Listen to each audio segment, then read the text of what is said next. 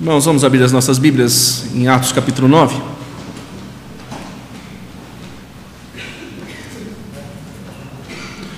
Nós vamos dos versos 32 a 43.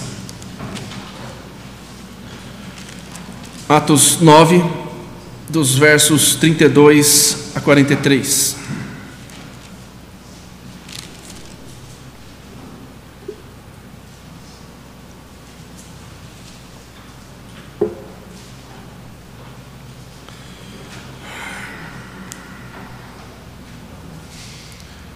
Atos 9, dos versos 32 a 43, a palavra do Senhor diz assim: Passando Pedro por toda parte, desceu também aos santos que habitavam em Lida. Encontrou ali certo homem chamado Enéas, que havia oito anos jazia de cama, pois era paralítico. Disse-lhe Pedro: Enéas, Jesus Cristo te cura. Levanta-te e arruma o teu leito. Ele imediatamente se levantou. Viram-no todos os habitantes de Lida e Sarona, os quais se converteram ao Senhor. Havia em Jope uma discípula por nome Tabita, alguns dizem Tabitá, mas para nós na maioria das vezes é Tabita, nome este que traduzido quer dizer Dorcas. Era ela notável pelas boas obras e esmolas que fazia. Ora, aconteceu naqueles dias que ela adoeceu e veio a morrer. E depois de a levarem puseram-na no cenáculo. Como Lida era perto de Jope, ouvindo os discípulos que Pedro estava ali, enviaram-lhe dois homens que lhe pedissem: Não demores em vir ter conosco. Pedro atendeu e foi com eles. Tendo chegado, conduziram-no para o cenáculo, e todas as viúvas o cercaram, chorando e mostrando-lhe túnicas e vestidos que Dorcas fizera enquanto estava com elas. Mas Pedro, Tendo feito sair a todos, pondo-se de joelhos, orou e, voltando-se para o corpo, disse: Tabita, ou Tabita, levanta-te. Ela abriu os olhos e, vendo a Pedro, sentou-se. Ele, dando-lhe a mão, levantou-a e, chamando os santos, especialmente as viúvas, apresentou-a viva. Isso se tornou conhecido por toda Jope, e muitos creram no Senhor. Pedro ficou em Jope muitos dias em casa de um curtidor chamado Simão. Amém. Até aí, irmãos, a leitura da palavra do Senhor. Irmãos, no domingo passado nós vimos o verso de número 31 e eu lhes disse que este era um verso de transição, não é? Porque é, o trecho do capítulo 9 ele narra a conversão de Saulo ou do apóstolo Paulo, como você quiser, não é? E ele começa a pregar este evangelho, não é? E agora nós temos um resumo, né, se assim podemos dizer, deste período pós-conversão, e nós vimos no domingo passado que agora a igreja tinha paz, porque o apóstolo havia se convertido, o Saulo havia se convertido ao evangelho, então aquela perseguição ferrenha, ela havia arrefecido, né? Ela, pelo menos praticamente parado. Né? Então, em toda a região da Judéia, Galiléia e Samaria havia esta paz, e eu lhes disse que esta paz deveria ser experimentada de forma correta pela igreja. E a forma correta está descrita aí no verso 31, e nós vimos isso de forma bastante contundente, que a igreja deveria se edificar, caminhar no temor do Senhor e ser confortada pelo Espírito Santo, e ela também crescia em número. Então, este é, este tempo da narrativa que Lucas está trazendo para aquele seu discípulo, para quem ele está escrevendo, não é? Ele vai então agora fazer uma transição, não é?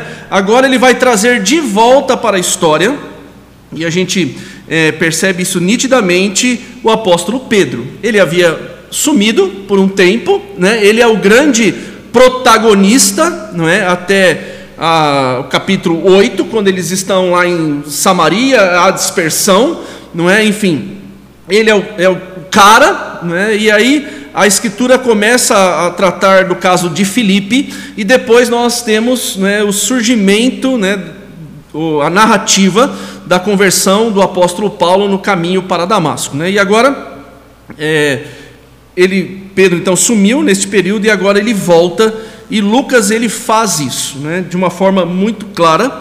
E agora, meus irmãos, Pedro está na região costeira da Judéia. No capítulo 8, como lhes disse, ele estava na região de Samaria e agora ele vai surgir nesta região costeira, ou seja, beirando o mar, lá na região da Judéia. É interessante, meus irmãos, e eu preciso dizer isso para você por uma questão é, de honestidade com o texto, né? E talvez isso gere algum contrassenso, não tem problema.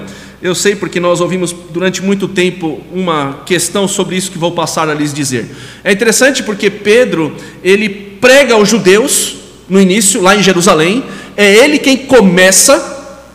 Nós vimos isso de forma concreta e agora, meus irmãos, ele vai pregar aos gentios. Ele vai inaugurar, não é? Pelo menos na perspectiva apostólica, você percebe nitidamente que agora é, este período né, de pregação aos gentios né, se dá né, com contundência né, por meio da vida do apóstolo Pedro. Haja visto que depois destes fatos nós temos o caso concreto de Cornélio, não é? Isso nós vamos tratar um pouco para frente. Isso se dá, meus irmãos, Pedro pregando aos judeus e depois aos gentios, em cumprimento ao que Jesus disse em Mateus capítulo 16, verso 18. Abra aí, por favor. Mateus 16, verso 18.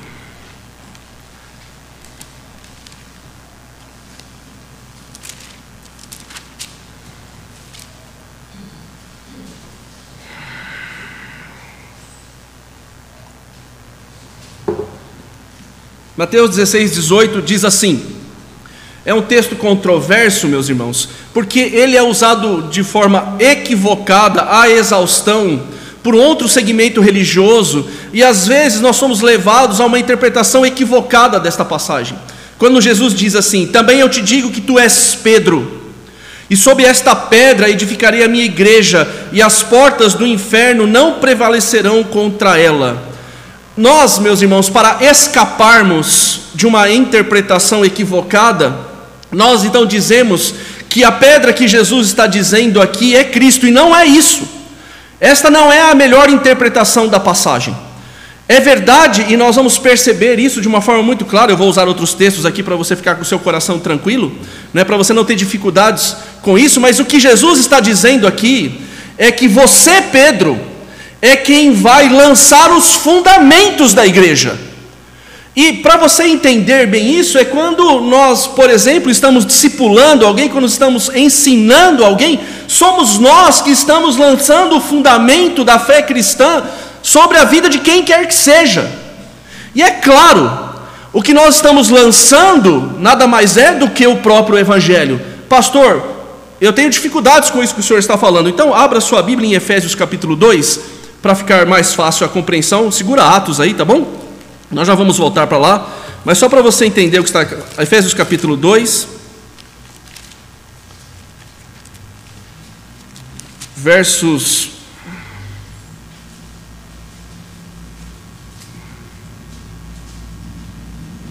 vinte e vinte e um.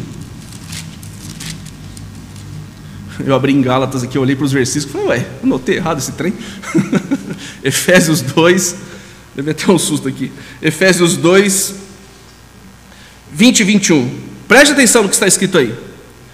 Edificados sobre o fundamento dos apóstolos e profetas, sendo ele mesmo Cristo Jesus, o que, irmãos?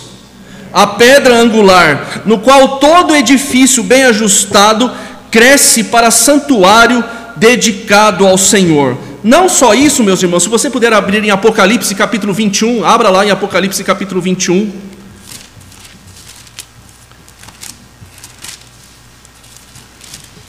Verso 14.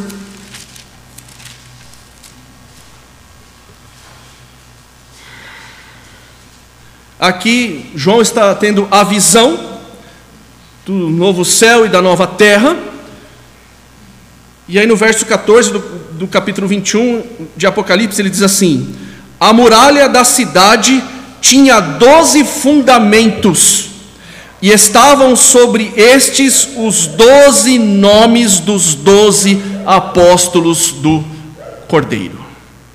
Então vejam, o que Jesus diz para Pedro é o seguinte: lá em Mateus 16: Você vai lançar os fundamentos, é você quem vai, então, como apóstolo, porque a missão do apóstolo, a, questão apostólica era fazer o evangelho conhecido em situações onde ele não era.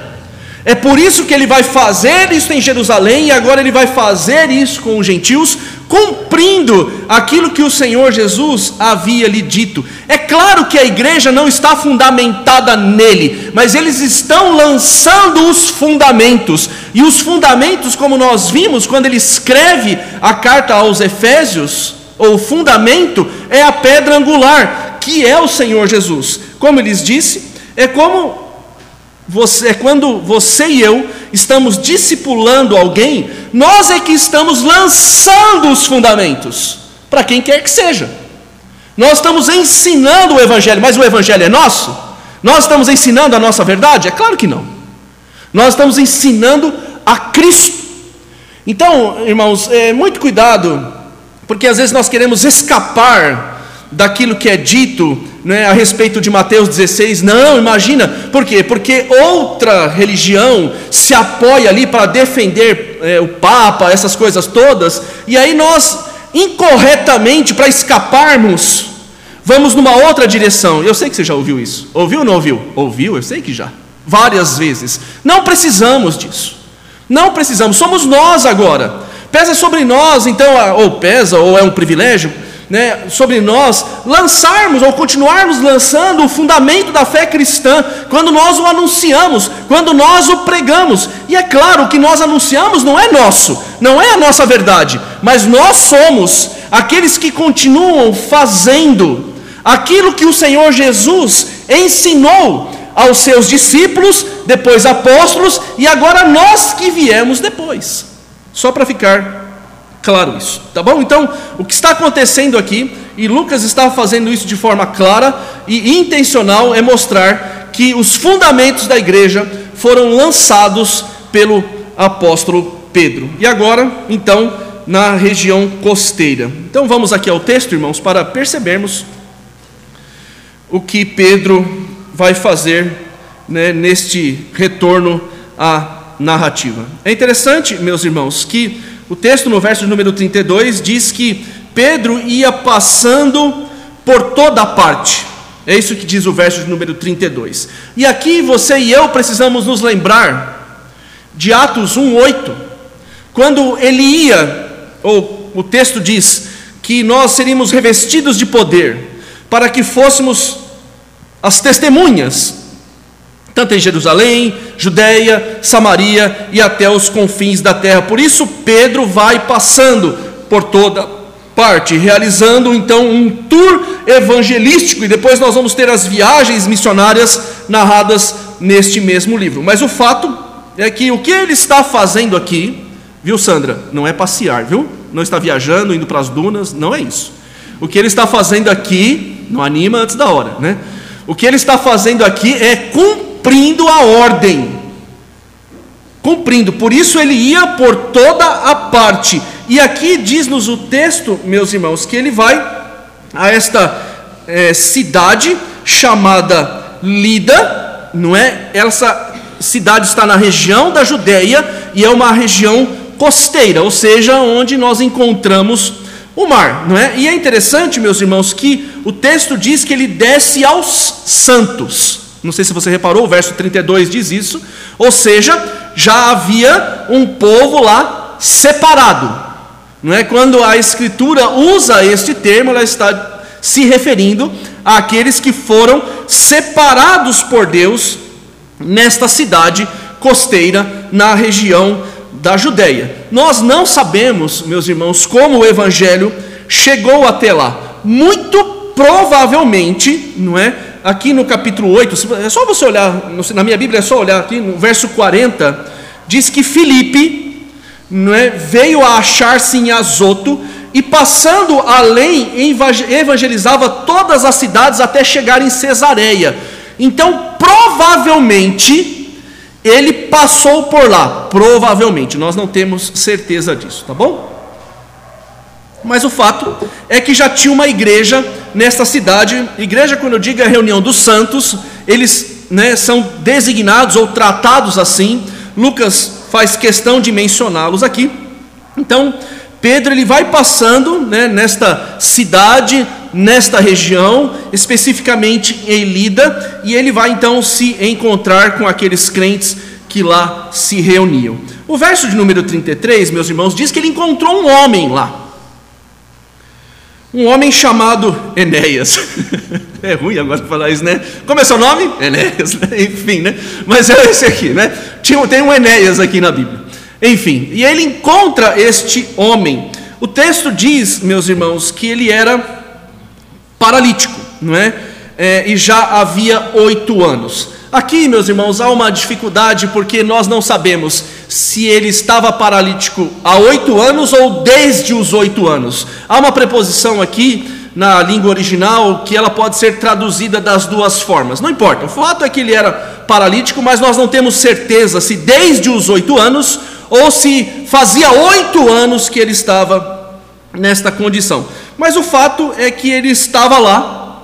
Nós não sabemos se ele era crente ou não. A maioria dos comentaristas creem que sim, não é? Porque ele foi estar com os santos e na sequência ele diz encontrando ali. Então, nós não temos certeza, mas dá-se a impressão, pelo menos a princípio, de que ele fazia sim parte daquele grupo que já cria no evangelho do Senhor Jesus. E é interessante que o verso de número 34 é, Pedro vai se dirigir a ele, né? E Pedro vai lhe dizer, né? Lucas narrando: Enéas, Jesus Cristo te cura. É impressionante, meus irmãos, que mais uma vez nós estamos diante é, de um milagre que nos faz pensar, inclusive, sobre o momento religioso que a gente experimenta no seu contexto geral. Enéas ele não pede para ser curado. É interessante que nós não percebemos é, não sendo evocada nenhum tipo de fé aqui para que a cura aconteça, pelo contrário, não há nada disso sendo narrado aqui. O fato é que Pedro olha para aquilo, e nós sabemos, meus irmãos, que os apóstolos, comissionados da forma como foram, eu já disse isso, já expliquei isso várias vezes, a gente não tem tempo de ficar voltando isso todas as vezes que pregamos ou falamos sobre isso, mas o fato é que aqui nós cremos que os apóstolos, eles eram diferenciados mesmo neste aspecto. Tanto que eles não vão orar assim, Senhor, faça-se a tua vontade. Eles já vão dizer. Porque nós cremos que de alguma forma, e é de alguma forma, o Espírito já falava ao coração destes homens de maneira tal que eles já anunciavam a cura. Tanto que ele vai dizer aqui: Olha, Enéas, Jesus Cristo, e aqui a narrativa é em forma de presente, não é? é? Pode ser um presente contínuo na língua grega. Jesus já está te curando. E o texto, então, nos mostra claramente que ele vai se, e a ordem que ele vai dar, levanta-te e arruma o teu leito, não é? E ele imediatamente se levantou. Aqui nós percebemos, né, por causa deste aspecto apostólico, não é que ele então vai diretamente ao ponto. Pedro ele não hesita, né? de alguma forma o Espírito o usa mais uma vez para que ele realizasse esta cura. É interessante, meus irmãos, que há uma ordem aqui né, na sequência: levanta-te e arruma o teu leito, porque era muito comum naquela época as pessoas comerem deitadas, de bruço. É por isso que também há esta ordem aqui, no sentido de que ele arrumasse a cama para que ele pudesse se deitar de bruços e se alimentar, porque imagine alguém, pelo menos então, há oito anos deitado numa cama. Quem é fisioterapeuta aqui, levanta a mão. Não tem? Não tem, né? Mas imagine alguém nesta condição, né, em que situação ele estava, mas o fato é que, de alguma forma, ele imediatamente, porque quando a gente se depara com o tipo de cura que há na narrativa de Atos, meus irmãos, é muito diferente do que a gente ouve por aí. Ah, você não foi curado porque faltou fé. Não, você foi quase curado, né? E aí as pessoas levantam, não, ainda sinto uma meio que uma dorzinha, não sei se você já ouviu por aí. É, eu fui curado mais ou menos, uma cura meia boca. Aqui não tem conversa. O texto diz que ele imediatamente se levantou, assim como nós vimos naquele coxo lá na, coxo na porta da entrada do templo. Pedro disse: Eu não tenho ouro, eu não tenho prata, mas o que eu tenho, eu te dou. Levanta e anda. E ele levantou, entrou no templo, saltitante. Alguns diriam que este foi o primeiro momento de coreografia dentro da igreja. Enfim, né? Mas o fato concreto é que ele vai lá e faz o que fez, se manifesta, né? E faz um alvoroço, porque os milagres narrados na, em Atos dos Apóstolos não é, é, é, é meus irmãos, esse charlatanismo que muitas vezes, ou na maioria das vezes, encontramos por aí. Lá o trem era nervoso mesmo. O chicote estralava. Quando os apóstolos abriam a boca, a coisa acontecia e não havia hesitação. Não haviam estas desculpas esfarrapadas que a gente ouve aí para justificar quando a coisa não acontece, e inclusive coloca sobre as pessoas um peso que elas não devem carregar. Coisas do tipo: você não tem fé. Coisas do tipo: você carrega um pecado escondido e é por isso que Deus não te abençoa. Isso é uma heresia. É uma heresia. E vou dizer para você em alto e bom som mais uma vez: é uma grande heresia. Porque isso tem machucado muita gente. Isso tem criado expectativa no coração das pessoas e às vezes são expectativas desonestas. Coisas que Deus não planejou na sua soberania, que estamos estudando pela manhã, sua vontade que é santa e soberana, e não vai acontecer. Mas eu sei que Deus vai dar graça para quem quer que seja experimentar e viver aquilo até o final da sua vida e da sua história, seja o que for. Se não for curado, se não acontecer, enfim, não importa. Nós não podemos, meus irmãos, ceder neste aspecto, porque este período na narrativa é um período de transição, como já lhes falei, do Antigo para o Novo Testamento. Esses sinais e milagres, eles acontecem de forma recorrente mais uma vez vai acontecer aqui, para confirmar a pregação, para demonstrar este aspecto tão claro, né, que é esta transição da antiga para a nova aliança. E é isso que nós precisamos perceber, não é? Enfim, então ele se levanta imediatamente, não é? E o verso de número 35, é, terminando este primeiro milagre, né? O verso 35 diz que todos os habitantes de Lida e Sarona, aqui, meus irmãos, Sarona não é uma cidade, Sarona significa as planícies de Saron. Já ouviu falar de uma rosa de Saron? Tem um monte de conjunto de saf, não é assim, dona Lebra, que chama rosa de Saron. Não é? é uma rosa muito bonita que nasce nesta região, não é? Enfim, nesta planície de Saron. Mas o fato é que os habitantes eles viram o que? O milagre? Não. Ou alguns viram, mas eles viram Enéas andando, são, curado. E eles ficaram perplexos, é claro. E por causa disso, o texto nos informa que muitos se converteram ao Senhor.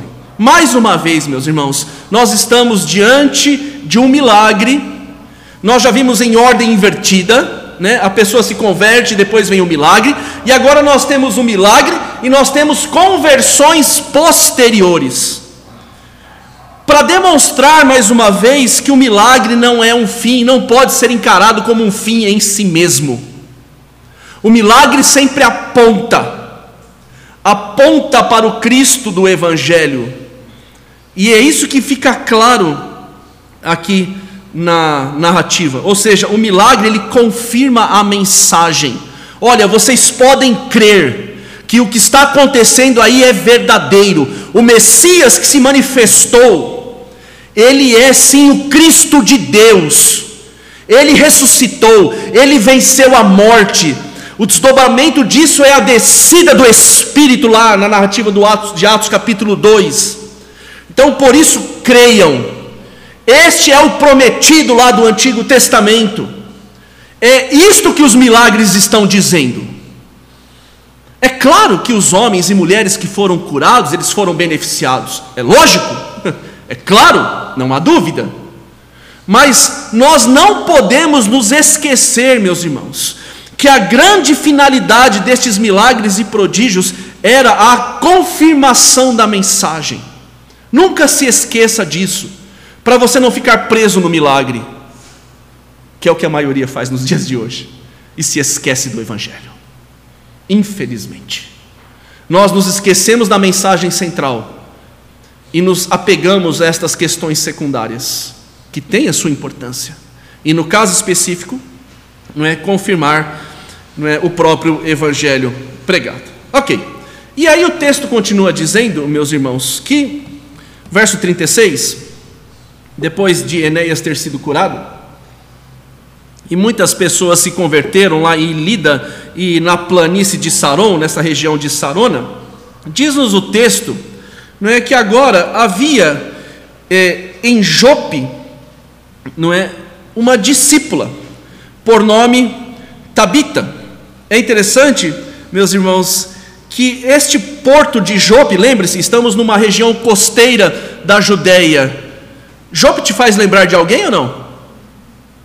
Jonas. Lembra que ele fugiu para lá? É o mesmo lugar. Enfim, o texto então vai dizer que lá em Jope, não é? Uma cidade que estava a 15 quilômetros de Lida, onde Pedro está, a 15 quilômetros de lá, o texto diz que havia uma discípula de Cristo, não é? Esta discípula era Tabita, nome este traduzido que quer dizer Dorcas. Ela era notável pelas boas obras e esmolas que fazia. É interessante, meus irmãos, que aqui nós temos uma designação, mais uma vez, muito importante e que precisa ser notada, não é? Esta moça, esta mulher, esta senhora, enfim, não importa, ela era uma discípula. Eu gosto muito, meus irmãos, quando o texto sagrado faz questão de mencionar que homens e mulheres que seguem a Jesus são discípulos dele, e ele é o nosso mestre.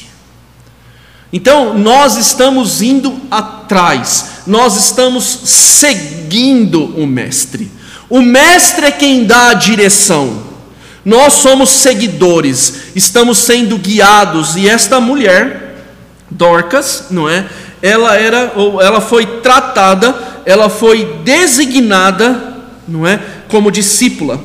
Este nome Tabita, não é? é em aramaico, não é? E a tradução é Dorcas, que significa gazela. Aí eu não sei porquê, tá bom, irmãos? Eu não vou entrar nessa discussão. Mas o fato é que este era o nome dela. Não é? E é interessante nós percebermos que por ela ser discípula, preste atenção nisso.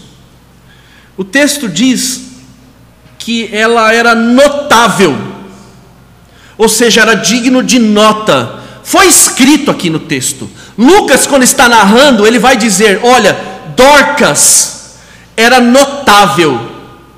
Olha, vocês precisam prestar atenção nela.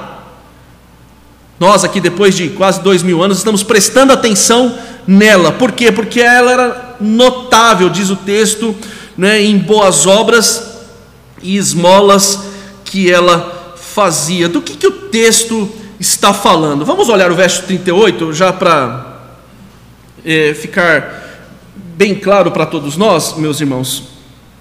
Não, não é o 38, não, desculpe. Errei aqui. 39, desculpe. Perdão, anotei errado aqui. O verso 39 diz assim: que quando Pedro, eu vou chegar lá de novo, mas quando Pedro atende o pedido daqueles, o texto diz que as viúvas cercaram a Pedro e chorando e mostrando-lhe túnicas e vestidos que Dorca fizera enquanto estava com elas. É interessante, meus irmãos, porque quando nós olhamos para é, os textos sagrados da Escritura, hoje nós temos toda uma segurança social. Então você tem bolsa não sei o que, você tem auxílio não sei o que, você tem seguro-desemprego, você tem INSS, etc, etc. Nesta época, meus irmãos, a, a coisa era bem diferente. E quando as mulheres ficavam viúvas, nós temos exemplos assim no Antigo Testamento, quando elas ficavam viúvas, a vida delas ficava muito difícil. Se um parente né, próximo não assumisse, não cuidasse, irmãos, elas estavam fadadas a quase morrerem de fome, inclusive. É por isso que o texto diz que Dorcas era notável. Por quê? Porque ela se preocupava com as viúvas e por isso que elas estão chorando aqui, porque ela se preocupava inclusive em vesti-las, e elas estão mostrando para Pedro aquilo que elas estavam, elas estavam vestindo. Olha aqui, ó. Foi ela quem fez, se ela não tivesse feito, nós estaríamos com muitas dificuldades, inclusive para nos vestir. Olha que coisa grave, meus irmãos. Por isso ela é notável. Por isso o texto nos chama a atenção, porque havia uma preocupação no coração de Dorcas, porque ela era discípula. Preste atenção nisso. Ela era discípula, ela entendeu que ser igreja era mais do que estar num lugar reunido com os irmãos. Ela entendeu que ser igreja era se preocupar com aqueles que estavam à sua volta no dia a dia, no cotidiano. Olha que coisa maravilhosa, né? Enfim, então, ela era notável por causa destas ações claras e concretas que ela fazia. E o verso de número 37 nos informa, meus irmãos, que ela adoece. Olha, diz o texto que, ora, aconteceu naqueles dias que ela adoeceu e veio a morrer. E depois de a lavarem, puseram-na no cenáculo. Então ela adoece, nós não sabemos do que, e ela morre. E eles, como nós sabemos que era tradição, eles lavam o corpo, eles preparam o corpo para o sepultamento e eles vão deixá-la no cenáculo. Eu já expliquei para vocês que o cenáculo é como se fosse um terraço sobre a casa. Lá em Minas tem bastante, né, seu José? Muito. Lá os mineiros constroem casa assim tudo embaixo e em cima faz um terraço enorme, não é? Então, lá neste lugar, ela foi deixada depois de ter falecido. Meus irmãos, isso causou uma tristeza muito grande, porque, diferentemente de outras pessoas, Dorcas, ela marcou a vida daquelas, daquela comunidade, daquelas pessoas. E logicamente eles ficaram muito tristes. O texto vai mostrar isso já já de novo, né? E eles ficaram angustiados, e o texto diz, no verso de número 38, porque a igreja sente esta perda, o texto diz assim: como Lida era perto de Jope, 15 quilômetros, como eu lhes falei, ouvindo os discípulos, mais uma vez a palavra aí, que Pedro estava ali, enviaram-lhe dois homens que lhe pedissem: Não demores em vir ter conosco. Ou seja, a igreja sente aquela perda eles sabem que Pedro está por perto. E aqui, meus irmãos, há algumas dificuldades, né? Enfim. E eles vão chamá-lo. Pedem para dois homens irem, nós não sabemos quem, para irem atrás de Pedro e trazê-lo. Nós sabemos da missão apostólica, nós sabemos que Pedro está, está pregando o evangelho, lançando os fundamentos. Das duas, uma. Eles chamam a Pedro para que então eles, ele fosse estar com eles para consolar aqueles irmãos, para estar com eles naquele momento de dificuldade, não é, de sofrimento, ou porque eles ouviram o que acontecera com quem? Com Enéas. Tinha acabado de acontecer. E nós sabemos que os milagres, sinais e prodígios, estas notícias, elas corriam e corriam muito rápido. Quando nós olhamos para o ministério do Senhor Jesus, e o ministério apostólico é a continuidade daquilo que Jesus começou a fazer e a ensinar, a gente percebe nitidamente quando o Senhor Jesus começou a fazer sinais e prodígios, as pessoas elas iam atrás dele e com força. Por quê? Porque isso era divulgado. E nem tinha WhatsApp na época, hein? Instagram, Facebook, imagina se tivesse. Jesus ia bombar, meus irmãos. Jesus ia ser seguido por muita gente, você pode ter certeza. Hoje ele ia ser, deixa para lá, ia falar bobagem, né? Mas enfim, censurado. É isso que Jesus ia ser hoje, censurado. Não se engane. Mas o fato concreto, meus irmãos, que a gente percebe aqui é que ou eles querem que Pedro venha porque ele é o grande apóstolo, não é? Foi ele que lançou os fundamentos em Jerusalém, está lançando os fundamentos entre os gentios, não é? E, enfim, para consolá-los, ou eles ficaram sabendo o que aconteceu com Enéas. Não sabemos. O fato é que Pedro atende o chamado, diz o verso 39, não é?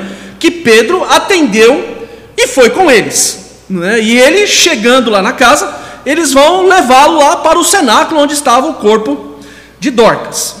E todas as viúvas, como nós já lemos, o cercaram, né? Chorando e mostrando-lhe as túnicas, os vestidos que Dorcas fizera enquanto estavam com elas. Né? Então veja, meus irmãos, como esta pessoa, como Dorcas, era importante para a vida daquela comunidade. As mulheres estavam lá, principalmente as viúvas, chorando, tristes, angustiadas, diante daquele corpo, e Pedro chega lá e elas começam a falar com ele, a mostrar quem ela era. Que coisa linda, que cena maravilhosa, irmãos, né? Alguém dando um testemunho deste porte diante de um apóstolo, não é? Daquele que está lançando os fundamentos, dizendo: "Olha, essa aqui de fato é discípula. Olha, ela cuidou da gente, ela se preocupou com a gente, ou seja, ela foi além do discurso." Porque falar é muito fácil, né, irmãos? E ela foi muito além do discurso, ela se preocupou, ela investiu do seu tempo, cuidou, porque senão em que situação nós estaríamos, né? Enfim, e Pedro então está diante daquele quadro, daquela situação, aquela igreja sofrendo. Enfim, o texto, meus irmãos, no verso 40, diz que Pedro, ou mas Pedro, né, havia uma expectativa, como lhes disse, a gente não sabe, o texto não narra se eles queriam ser confortados ou se eles já estavam na expectativa do milagre, nós não sabemos. Mas o verso 40 diz: Mas Pedro, tendo feito a sair a todos, pondo-se de joelhos, orou. É interessante, meus irmãos, que se você, nós não vamos abrir, mas você vai perceber que Pedro também passou por isso com o Senhor Jesus em Lucas. Vamos abrir em Lucas capítulo 8, verso 51.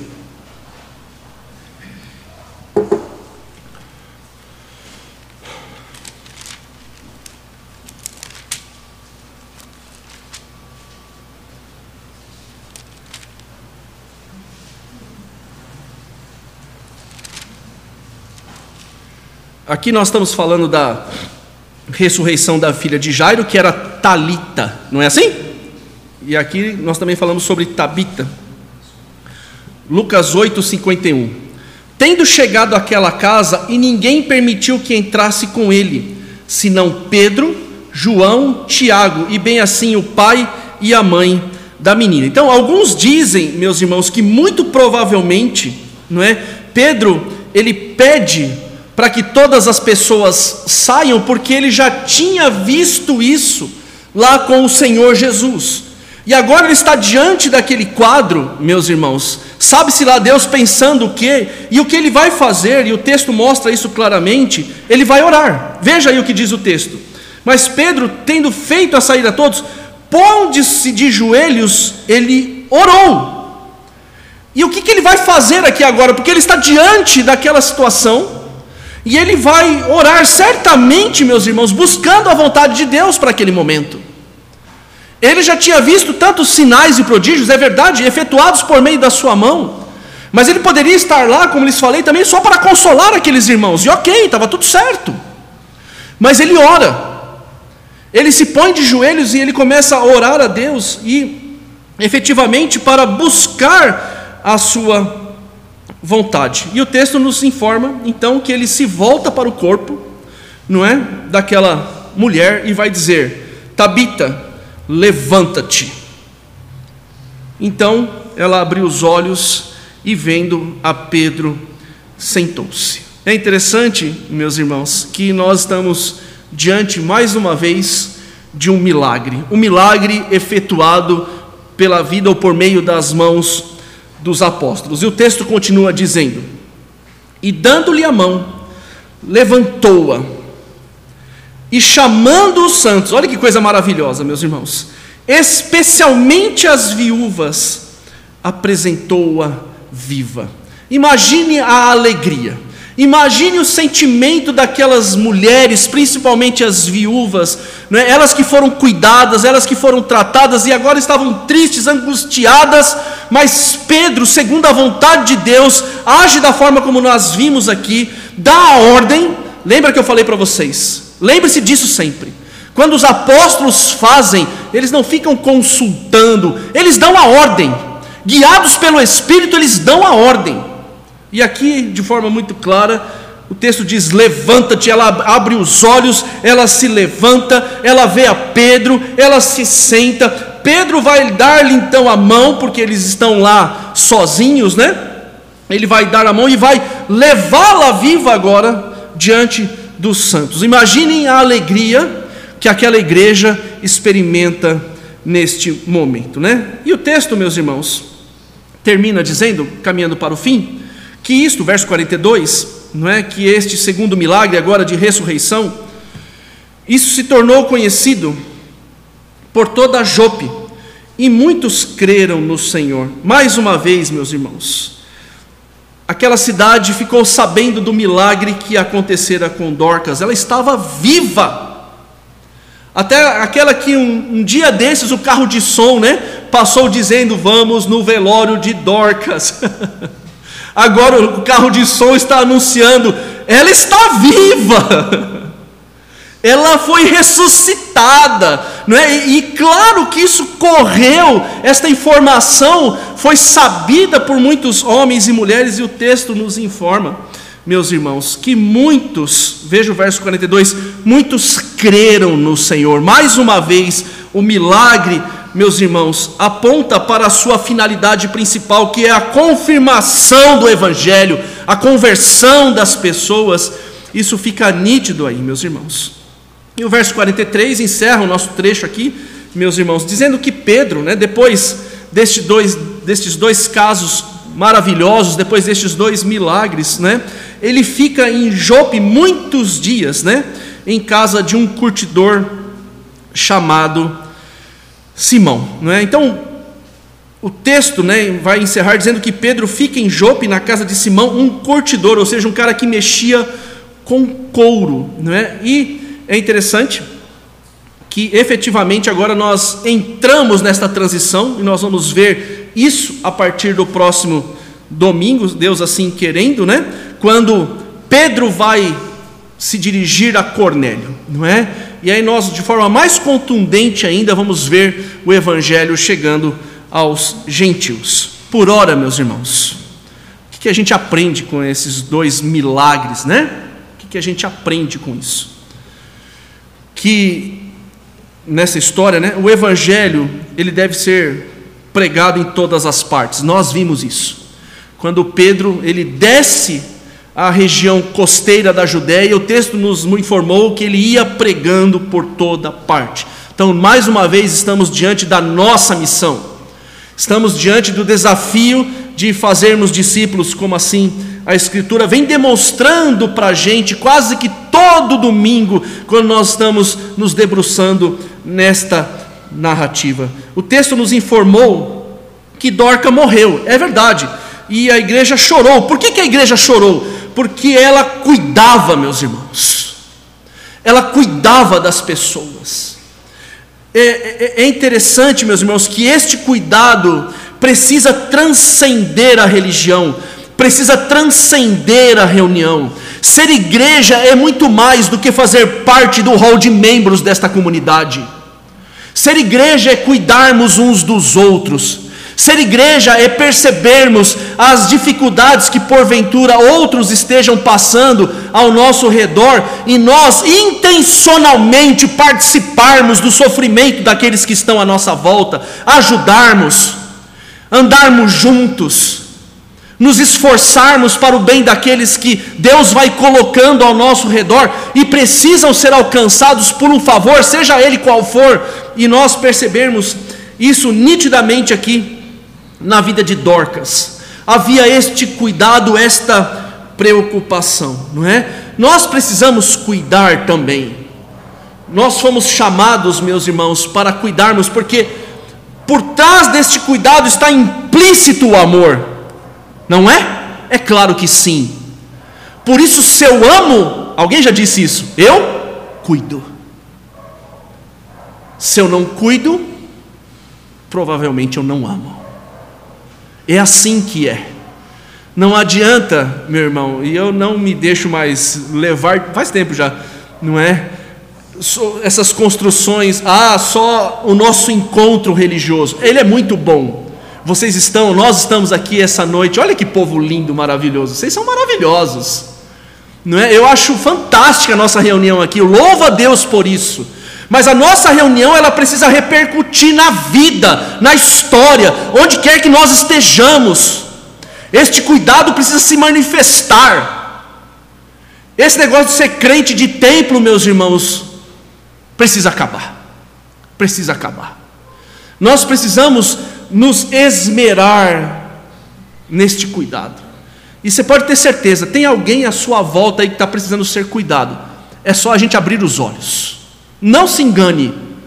O mundo, meus irmãos, nós estamos passando por tempos dificílimos. Quem não estiver enfrentando um problema aí, levanta a mão que a gente já manda internar. Já tem uns diáconos fortão lá na. Já te leva. Todos nós temos lutas, dificuldades. Nós precisamos uns dos outros. Esta é a forma pela qual Deus estabeleceu para que manifeste a sua graça cuidando uns dos outros. É assim que é. Vou dar um exemplo concreto. Não pedi licença para ela, não, mas não tem problema. Nós fizemos uma, um levantamento aí para ajudar um casal da igreja, né, Sandra? Fizemos, né? Fizemos um levantamento. E olha como isso é maravilhoso, meus irmãos. Nós ajudamos, e sabe quem foi glorificado com isto? Cristo. Porque nós cuidamos. É verdade que a Sandra é maravilhosa.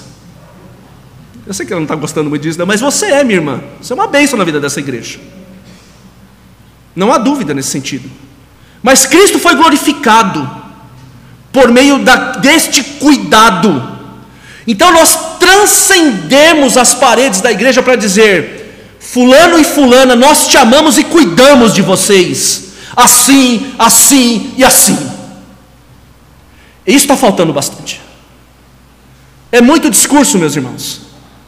É muito blá blá blá. Se você quiser mimimi, aí você anota do jeito que você quiser aí no seu esboço. É muita conversinha e pouco cuidado. É muita cantoria e pouca vida.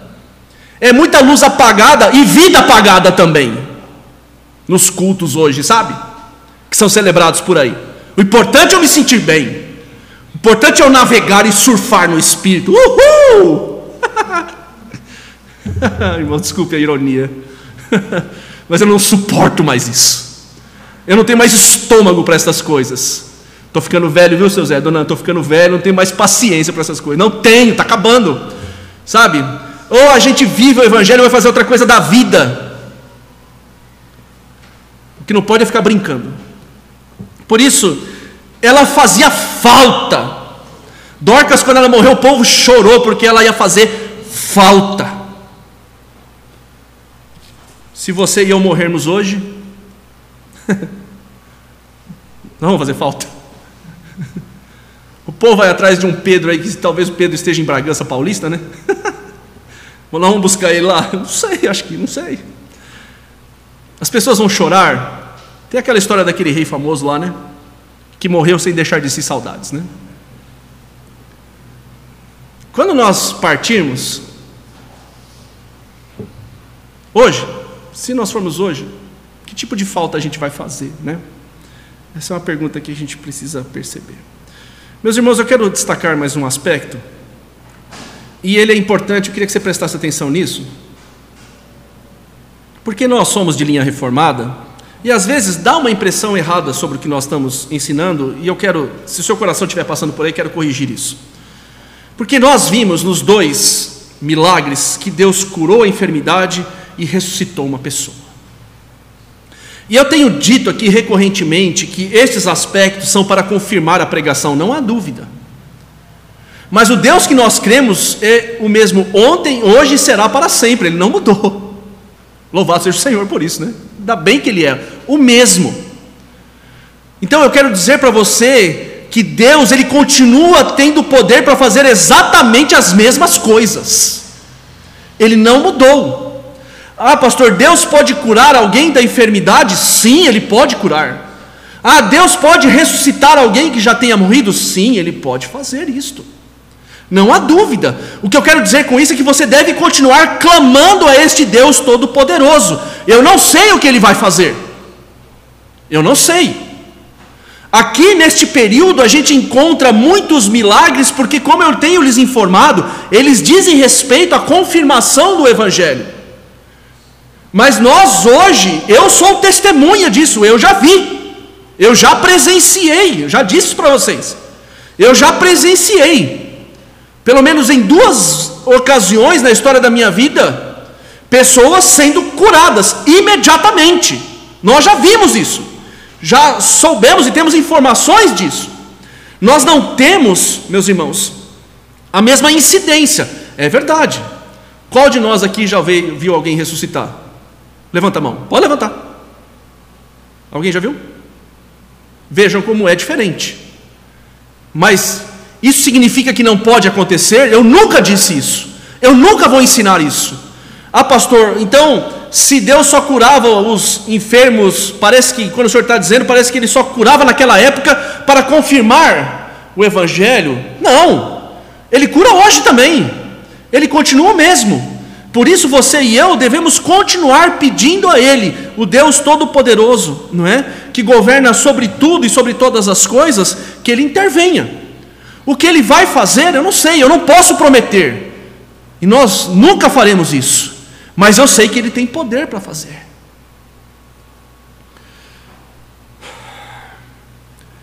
É importante, meus irmãos, nessa perspectiva ainda do milagre, não é? Então nós, como nós vimos, olharmos então para ele da forma correta. Porque tem muita gente sarada, sarada, entende a linguagem sarada? Indo para o inferno. Viu? Não adianta. Não adianta, meus irmãos, a gente buscar o milagre, buscar o milagre, buscar o milagre, ir atrás do milagre. Está cheia de igreja assim, ó, gente só indo lá por causa do milagre, só indo por causa do milagre, por causa da cura, por causa da cura, e não por causa do evangelho. Estas pessoas entrarão perfeitas no inferno. Coisa esquisita de dizer. Não adianta. Ah, pastor, mas o milagre é uma bênção. Claro que é. E eu quero que todos sejam curados. Já quero dizer isso logo, de cara, assim. Eu quero que todos sejam curados. Mas em, em, entre a cura do corpo e a cura da alma, opte pela segunda sempre. Sempre. Porque diz a Escritura que nós vamos receber um novo corpo. Diz a Escritura que este corpo imperfeito, corruptível, vai se revestir da incorruptibilidade. Ou palavra difícil, viu, João? Depois você vem aqui e fala ela. Incorruptibilidade. Olha que coisa linda que nós vamos ser transformados, nós vamos receber um corpo perfeito, maravilhoso, transformado. E aí, olhando para o texto de Apocalipse, diz lá que nós não vamos mais sofrer, que não vai mais ter doença, que não vai mais ter é, morte, nós não vamos mais ter dificuldades, nós não vamos mais chorar, porque diz o texto que Deus mesmo enxugará dos nossos olhos as nossas lágrimas. É maravilhoso isso, irmãos. Por isso, não permita que esta inversão de valores seja anunciada, por aí. Se estiver perto de você, diga para a pessoa: Olha, eu quero que você seja curado, mas olha, mais do que ser curado fisicamente, você precisa ser curado na alma. Porque é isso que importa. No final das contas, é isso que importa. Porque o milagre aponta para Cristo e a sua mensagem redentora. Que Deus nos abençoe, meus irmãos e aplique a Sua palavra em nosso coração. Que nós saiamos daqui olhando para estes dois milagres, pensando nestas verdades, né? No exemplo de Dorcas, naquilo que foi realizado, no poder de Deus, né? no milagre, não é que Deus é poderoso para fazer, sim, Ele é o Todo-Poderoso. Eu não sei como é que está a sua vida, a sua história, a sua situação. Talvez você tenha vindo aqui essa noite atrás do milagre. Pode ser. E eu não estou brincando com isso. Pode ser que você tenha vindo aqui essa noite porque o seu coração está destruído, porque você está arrebentado e você está precisando da intervenção de Deus na sua vida e na sua história. Eu não sei o que Deus vai fazer. Eu não sei, eu não posso prometer isso. Mas eu posso te garantir que Deus vai te dar condições para enfrentar, enfrentar seja lá o que for. Isso eu posso te garantir. Eu posso te garantir que o Espírito Santo de Deus, a terceira pessoa da Trindade, quando nós cremos nele, ele passa a habitar na nossa vida. E ele nos dá condições de perseverarmos até o fim. Seja como for. Enfrentando o que tivermos que enfrentar, não importa. Ele vai dar essa condição. Se você veio atrás aqui de um consolo para a sua vida, para a sua alma, saiba que este Deus, em Cristo Jesus, aplicando esta obra por meio do Espírito, ele tem condições sim de trazer o consolo que você tanto precisa para o seu coração e para a sua alma.